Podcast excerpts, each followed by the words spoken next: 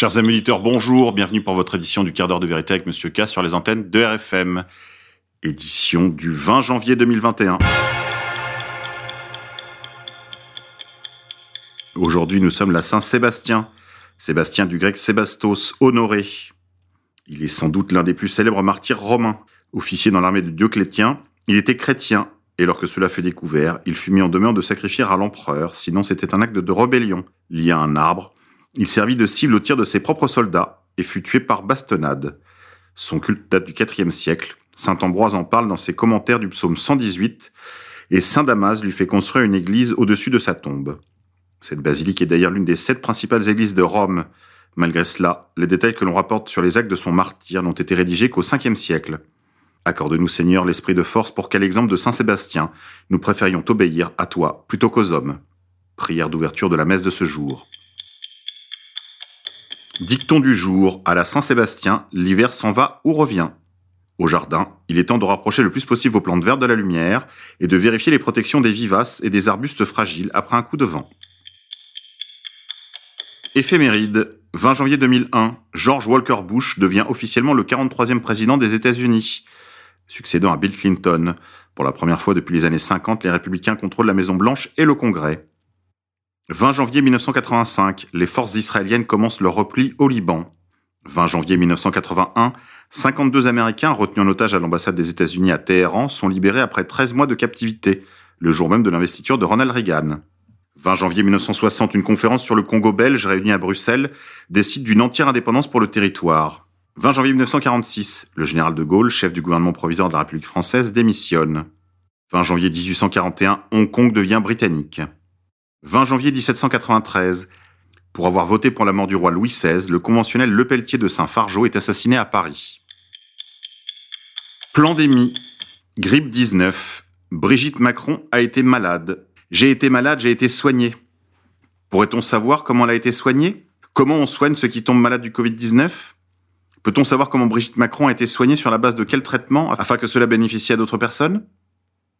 Écoutez. Alors, on voulait vous poser aussi des questions un peu plus personnelles. Vous avez euh, été testé positive au Covid euh, le 24 décembre dernier. Est-ce que vous avez été malade? Oui, euh, mais ça s'est ça s'est bien passé. J'ai été malade, j'ai été soignée, j'ai pas eu une forme, j'ai une forme médiane et ça s'est bien passé. nous nous sommes remis. Moins forte que celle de votre mari? Différente. Perte de goût, perte d'odorat, fatigue, migraine, en fait des choses. Ce sont surtout, ça m'a permis de comprendre à quel point ça peut être anxiogène, notamment au détour du sixième jour, quand on se dit oh là là, je respire moins bien, qu'est-ce qui va se passer? Donc, euh, je comprends ceux qui ont été malades. Pédocriminalité. Un pédophile vous parle.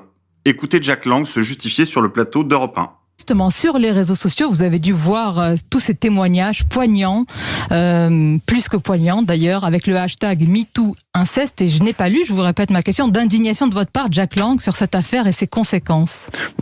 je ne peux pas me dire à chaque minute, simplement, puisque vous ah, m'interrogez, je vais vous dire mon la géométrie variable. Mais vous m'interrogez, vous êtes une grande radio. Alors je vous réponds. Première, il ne faut pas tout confondre là encore.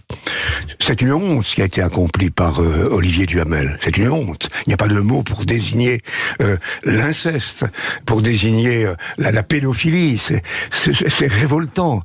Et moi, ça me révolte d'autant plus que j'ai connu comme collègue, je suis professeur de droit, comme lui, comme collègue Olivier Duhamel, qui est par ailleurs un, grand juriste, et nous avons participé ensemble à l'élaboration de la réforme constitutionnelle à l'époque de Nicolas Sarkozy. Et ces bruits insistants ne vous ont jamais, ne vous sont jamais arrivés aux oreilles, cette rumeur d'inceste ne vous est jamais pas, parvenue Je ne fréquente pas ces milieux, si vous je vis en dehors de tout ça. Euh, ah. euh, je ne vis pas dans ces milieux dont vous parlez. Bah, c'est quel milieu Disons-le, c'est une gauche euh, caviar parisienne, c'est un entre-soi culturel, c'est une rien À voir avec ça, madame.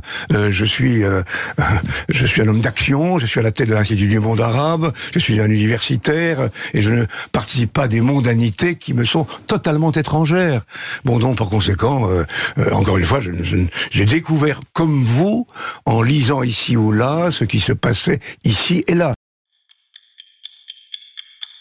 Pédophile encore. Cohn-Bendit vous parle des élections américaines. Écoutez. A quand même une immense armée d'électeurs derrière lui. Ah, ça, c'est 47, Hitler 53, aussi. c'est énorme. Hitler aussi. Et donc, euh, Hitler malgré tout... aussi. Ah, attends, Hitler mais je sais que ça t'énerve, mais attends trois secondes. Hitler aussi. Non, mais- Hitler aussi. Bah, Avançons, avançons. Hitler avait la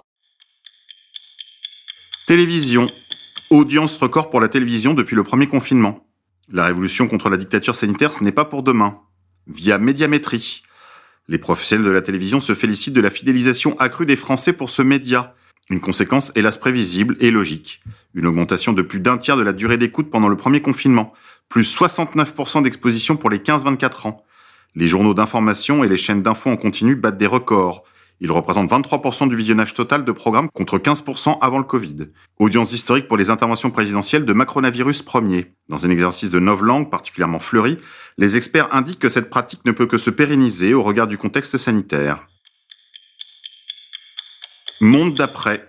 Des scientifiques proposent des expérimentations sur des œufs humains prélevés sur des fœtus de bébés avortés, afin de créer de nouveaux êtres humains.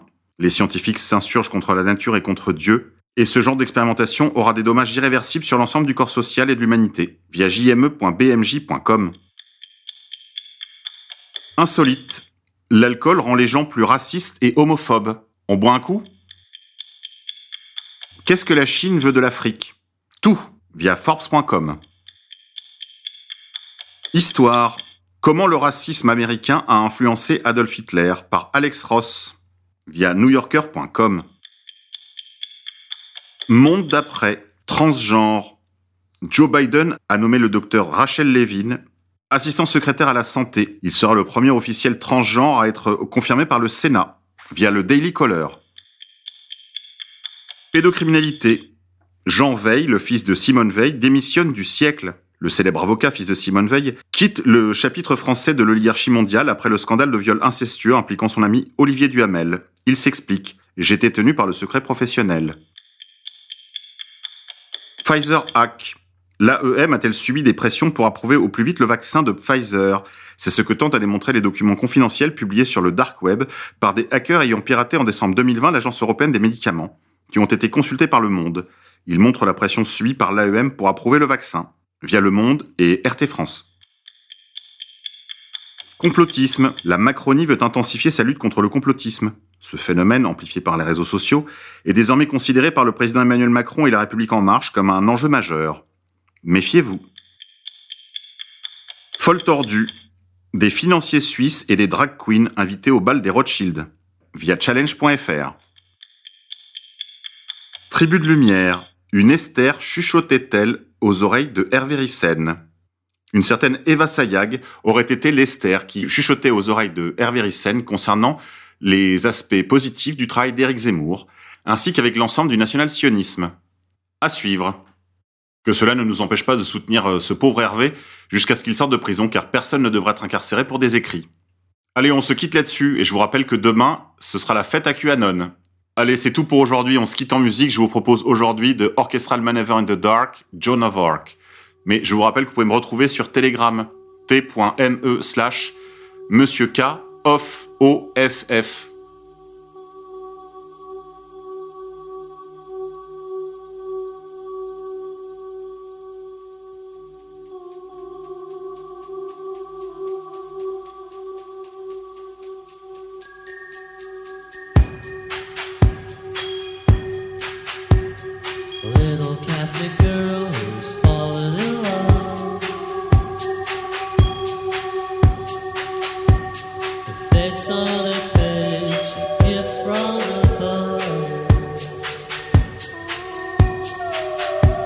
只是